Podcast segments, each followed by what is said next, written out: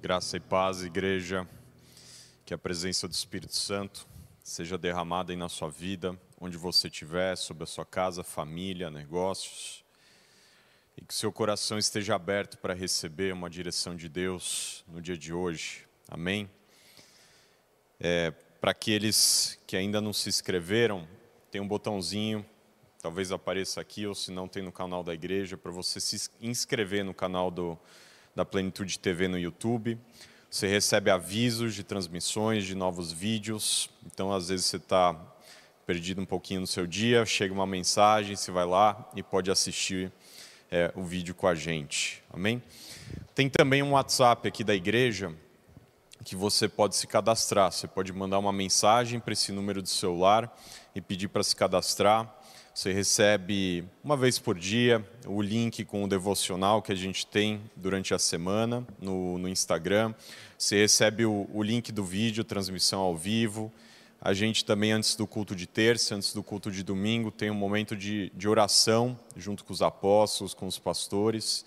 Você recebe também através desse WhatsApp. E logo menos também você vai poder receber notícias, um pouco mais de detalhe da nossa volta aos cultos presenciais. Então, se cadastre, coloque lá mesmo o seu número, marque como o celular da plenitude. Amém? Essa semana que passou, a gente pôde acompanhar no noticiário algumas cenas tristes de pessoas tentando fugir em aviões superlotados lá no, Afeg no Afeganistão. É uma nova geração de refugiados, igreja. É, e não é algo novo.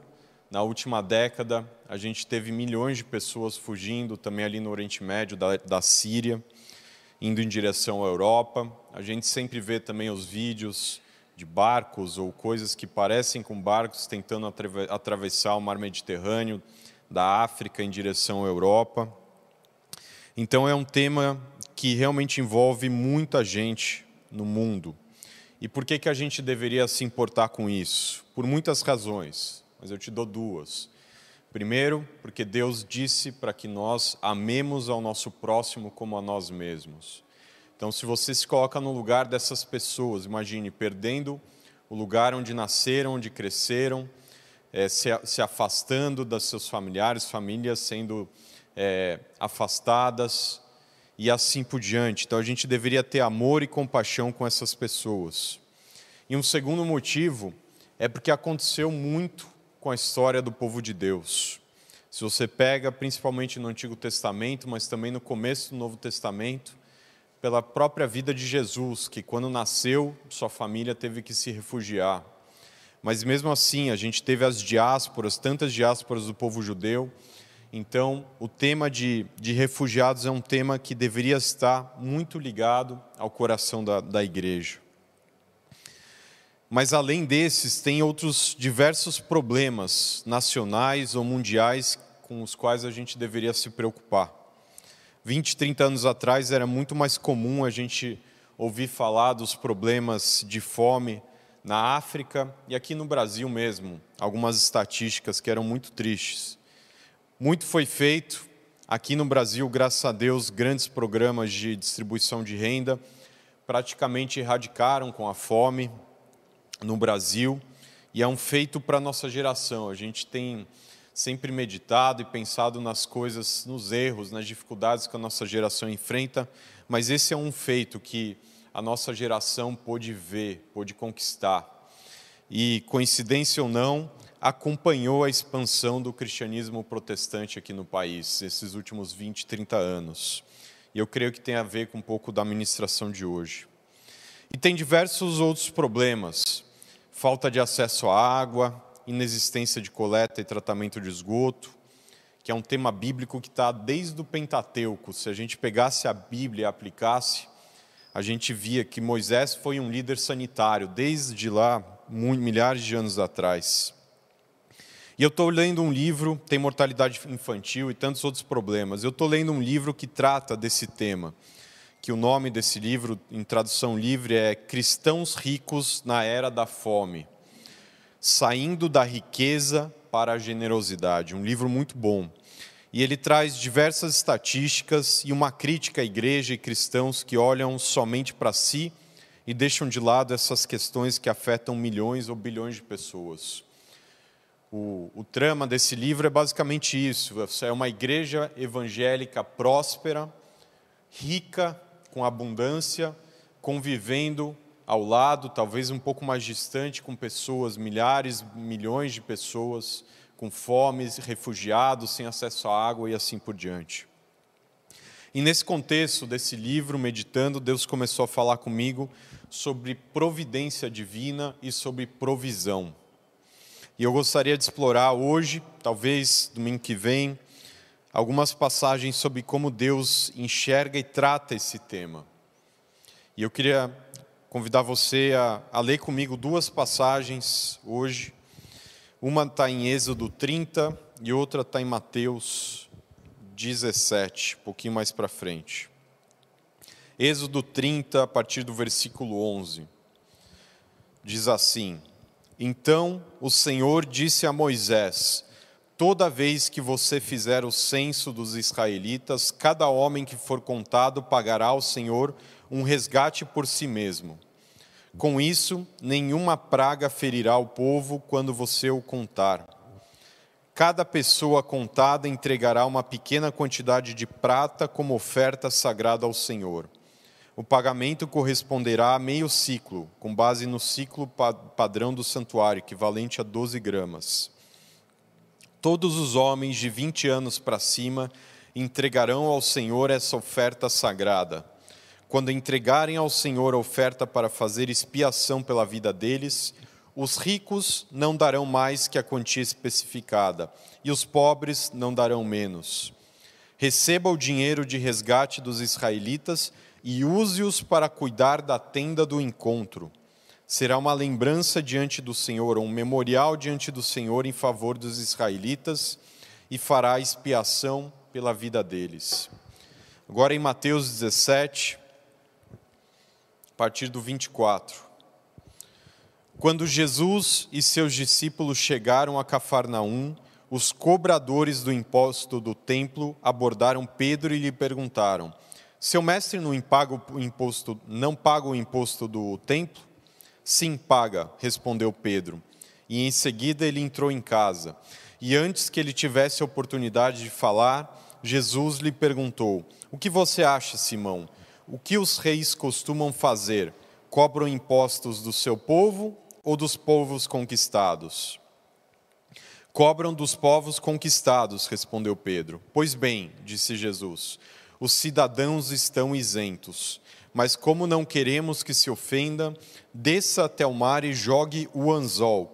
Abra a boca do primeiro peixe que pegar, e ali encontrará uma moeda de prata. Pegue-a e use-a para pagar os impostos por nós dois. Até aqui. Passagem de Êxodo, igreja, é interessante, que ela fala sobre uma, uma cobrança que foi instituída para o povo judeu, povo israelita. E a gente precisa lembrar que na lei de Moisés foram estabelecidas regras, ordenanças, e muitas envolvendo a questão de dinheiro, de trabalho, de ofertas além de ter pegado o dízimo e oferta de primícias que existia antes da lei de Moisés e foi pra, praticado pelos patriarcas heróis da fé, foram instituídas ainda obrigações que faziam sentido para aquele povo e para aquela época. E eram obrigações que tinham sim por trás um cunho espiritual, um princípio espiritual, e que elas entraram na lei de Moisés. E essa foi uma das obrigações. E o que, que foi definido? Primeiro, que anualmente deveria haver uma contagem do povo judeu. E é interessante pensar nos motivos pelos quais Deus ordenou a contagem do seu povo. Tem até um livro na Bíblia dedicado a isso. Primeiro, porque era uma forma de se cumprir a promessa feita a Abraão, quando Deus chamou a ele e entregou uma promessa para sua posteridade. Era uma forma também de fazer as pessoas se sentirem parte daquela comunidade de criar uma identidade, um senso de pertencer. Era também uma forma de organização, seja para um governo, como sociedade, ou para organizar um potencial exército para partir para uma guerra. Mas Deus, desde o começo, se mostra um Deus organizado, porque Ele falou: conte o meu povo pelas tribos anualmente. E junto ao censo, as pessoas deveriam fazer uma oferta, que na verdade era praticamente um tributo da autoridade judaica. Era como se fosse uma anuidade cobrada de todos aqueles acima de 20 anos de idade.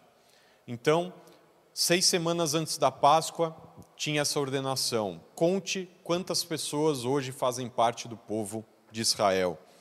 E, para aqueles acima de 20 anos de idade, cobre o valor equivalente a 12 gramas de prata. E isso tinha um propósito e tinha uma promessa. O propósito era de suprir recursos necessários para a operação e manutenção da tenda do Senhor e, posteriormente, do templo do Senhor em Jerusalém. Esse era o propósito. Aqueles recursos foram levantados para que eles fizessem e fossem de encontro às necessidades, aos custos, às despesas da manutenção da tenda e depois do templo. O propósito era esse, mas tinha uma promessa de bênção e livramento anual para aqueles que se mantivessem fiéis e compromissados. Era a promessa de Deus para eles, que nenhuma praga atingiria a vida deles. E tem um detalhe no versículo 15, que fala que o valor era o mesmo para todas as pessoas, independente da renda, do patrimônio, independente se fosse rico ou pobre, o valor era o mesmo. E era importante destacar isso nessa anuidade que era cobrada, porque se você olha na Bíblia, em diversas passagens, quando se fala de oferta, ela sempre leva em consideração que na economia, no reino, dentro da sociedade, sempre vão haver pessoas de maior renda, de média renda e de menos renda. Onde você estiver, sempre vai ter alguém que ganha mais que você e alguém que ganha menos que você. E a Bíblia traz em diversas passagens princípios de, de você ofertar proporcionalmente aquilo que você ganha. Mas nessa oferta, nesse tributo, era independente da sua renda, existia um valor fixo para ser dado. Tendido isso, vamos ler agora, é, vamos passar agora para os versículos de Mateus que a gente leu. O evento que estava sendo narrado aqui em Mateus 17 era justamente o que o povo fazia anualmente, poucas semanas antes da Páscoa, junto com o censo, que eram cobrados esses dois dracmas, ou os 12 gramas de, de prata.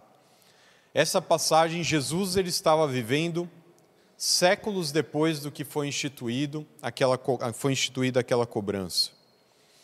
E foi lembrado, obviamente, por quem? Por Mateus. Porque Mateus era um cobrador de impostos.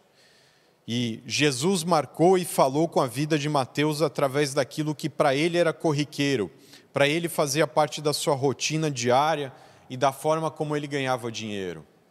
Mateus, que era um cobrador de impostos, resolveu escrever porque isso marcou o coração dele, Jesus falando com ele através da sua profissão. E isso é típico de Jesus, porque apesar de Jesus ser o criador de todas as coisas, ter um, conceitos teológicos densos e profundos, ele gosta de aplicar nas coisas mais simples e mais fáceis de nós nos identificarmos com seus ensinamentos. Apesar de todo o conteúdo que Jesus poderia passar e passou, ele ia lá e falava: Mateus, você é um cobrador de imposto, eu vou te ensinar princípios do reino através da, do que você tem na sua vida, no que é corriqueiro, o que é cotidiano, que você, a forma como você ganha dinheiro, eu vou ministrar o seu coração. Ele fez isso dois mil anos atrás e ele continua querendo fazer isso com a minha vida e com a sua vida. Seja você como professor na sala de aula, seja você como um vendedor visitando seus clientes, seja você como um executivo, seja você como um empresário. É no seu dia a dia que Jesus quer falar e quer fazer um milagre. E essa passagem, na minha visão, ela fala primordialmente sobre provisão. Ela também aborda outros temas, como estrutura de governo, os nossos deveres cívicos, posição de cristãos perante a sociedade as nossas obrigações e outros temas, mas eu queria falar sobre provisão. E a primeira coisa que me chama a atenção é que aquele cobrador de imposto não tinha ideia do que ele estava fazendo. ó, os cobradores de impostos do templo abordaram Pedro e lhe perguntaram a respeito de Jesus. Esses cobradores de impostos, eles não tinham noção do que eles estavam fazendo. Porque eles estavam pegando algo que era nobre, um, uma oferta que era em prol do templo, da tenda, do lugar onde as pessoas se reuniam. Isso é nobre, isso tem um princípio espiritual por trás. Mas ele estava aplicando no momento errado, na hora errada e com a pessoa errada. Por quê? Porque Jesus é o Filho de Deus, Criador de todas as coisas, e as ofertas foram e são criadas para serem entregues para Jesus, e não para que ele entregasse uma oferta. Esse era um dos ensinamentos que foi, foi passado nessa passagem. Mas o caráter de Deus se manifestou naquela situação, porque Jesus, ele não está escrito isso, mas é como se ele pensasse: vocês têm obrigações financeiras determinadas pela sociedade que vocês vivem? Ok, entendi. Eu sou um Deus de provisão. Apesar de essa, esse tributo, essa oferta não se aplicar a mim, porque as ofertas têm que ser entregues para mim e não eu entregar essas ofertas. Eu sou um Deus de provisão. E apesar de Jesus falar sobre coisas espirituais, ensinamentos profundos, e naquele momento está criando uma nova aliança, ele também se atentou a coisas ordinárias como pagar um tributo.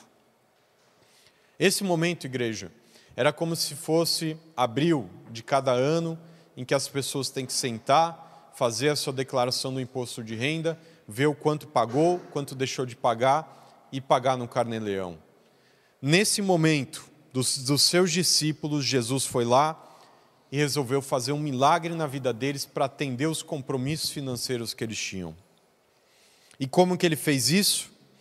Ele agiu novamente no ordinário, no corriqueiro da vida dos seus discípulos. Era Mateus escrevendo, um cobrador de impostos escrevendo sobre a obrigação de pagar impostos. Mas era Pedro que Jesus chamou e falou: Volte para o mar da Galileia, onde você já experimentou um milagre de provisão, com aquela milagre da pesca, milagro, pesca milagrosa. Agora você volte para lá, para o mar da Galileia, e você vai levantar recursos para pagar as obrigações financeiras desses impostos, minha e sua, Pedro. E dessa vez aconteceu de maneira diferente. Quando Jesus chamou Pedro, ele falou: Vai lá, Pedro, lança suas redes, volta para o mar e lança suas redes. E ele pescou com muita abundância. Mas nesse momento, Jesus ele falou: Vai, pegue um anzol algo diferente, porque o, o normal do, dos pescadores era pescar com rede. Mas Jesus falou: pegue um anzol, pesque um peixe, abra a boca desse peixe e ali você vai encontrar a sua provisão. Por quê? Porque Deus queria mostrar um cuidado granular. Deus queria atender a uma demanda específica e com um valor determinado. E muitas vezes isso acontece na minha vida e na sua vida. Deus ele nos dá uma orientação, uma direção e aparece uma quantidade específica de dinheiro ou de recursos nas nossas mãos. E essa quantidade é para fazer frente a uma dívida, a um pagamento, a uma compra específica e não usar com outros propósitos. Jesus ele fez aquele milagre de provisão financeira para um propósito específico. Então, se você está enfrentando uma situação com uma dívida grande, ou com um valor, ou com um imposto, ou com alguma, alguma despesa específica, e esse recurso aparece na sua mão, obedeça. Como Jesus falou, pegue-a e a use para pagar os impostos. Use esse recurso não para fazer aquilo que você quer, mas sim para pagar o valor que você tá, pelo qual você estava orando. Igreja, Deus ele continua agindo da mesma forma nos dias de hoje. Ele te enxerga, ele vê as tuas necessidades e ele vê as tuas obrigações em aberto. Mas Deus tem em um dos seus nomes a palavra provisão. Jeová Jiré, Deus proverá. Ele sabe dos teus boletos em aberto, das tuas contas em atraso, das dívidas se acumulando e dos impostos que não foram pagos. Se você abrir as áreas da sua vida que até agora estão fechadas e convidar Jesus para estar com você em todos os aspectos, você vai poder experimentar milagres como esse de provisão na sua vida. Talvez você pensasse que Deus é algo espiritual, longe e distante. Deus é próximo, atuante e provedor. Na vida de Mateus, um pagador de impostos, um exemplo de milagre sobrenatural para fazer frente àquilo que era o seu trabalho. Na vida de Pedro, um ex-pescador, através da renda que um pescador tem, fazendo o milagre da provisão.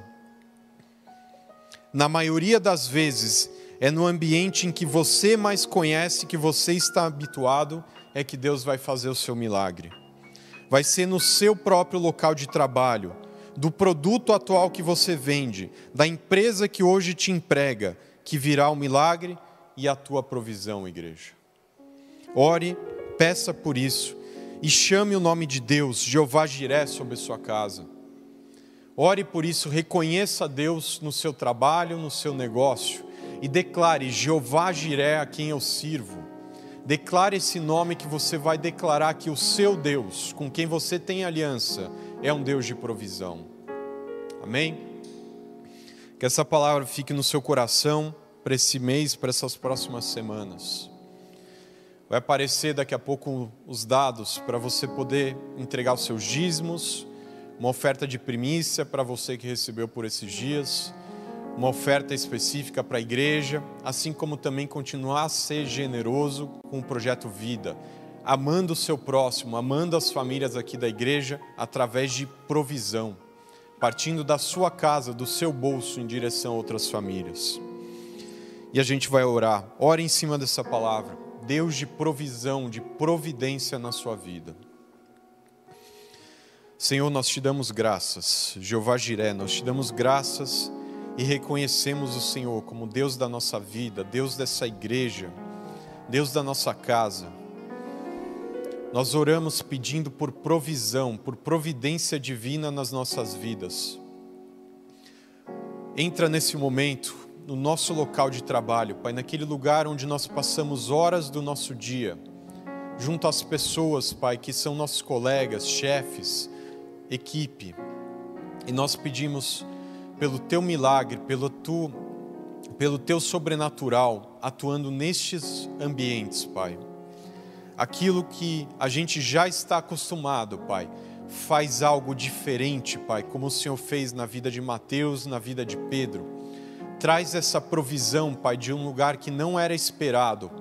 Traz essa provisão para que a gente pague dívida, pague algo que está atrasado, pague impostos, Senhor. A gente faça frente às nossas obrigações financeiras, Deus. Recebe tudo que for entregue, transferido nesse momento, ao longo dessa semana, como dízimo, recebe, Pai, como algo que é lealdade, fidelidade, compromisso nosso com o Senhor, com a igreja. Recebe aquilo que for entregue além do que é pedido, exigido, Pai.